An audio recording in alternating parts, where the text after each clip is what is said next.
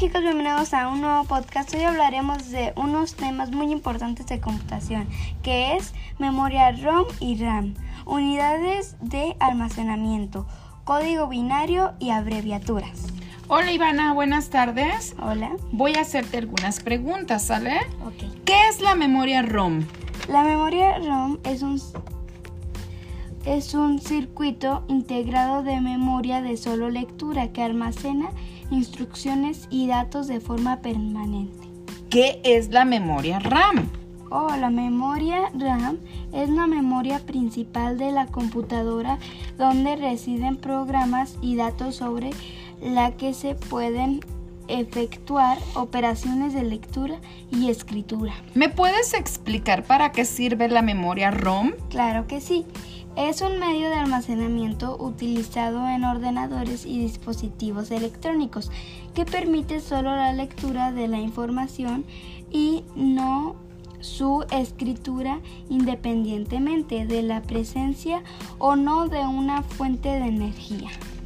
¿Y entonces para qué sirve la memoria RAM?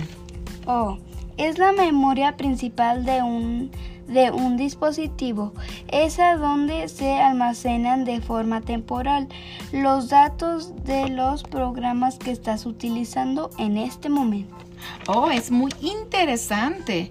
Eh, ¿Cómo medimos la cantidad de memoria de nuestros dispositivos? La capacidad de almacenamiento fijo o temporal se mide de acuerdo a la cantidad de bytes que pueden contener los dispositivos. Suelen utilizarse las siguientes unidades de medida: bit, byte, kilobyte, megabyte, gigabyte y terabyte. Excelente información, Ivana. Muy interesante.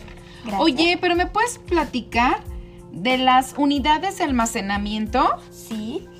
La unidad más pequeña es bit, 8 bits, 1 byte. 1024 bytes, 1 byte.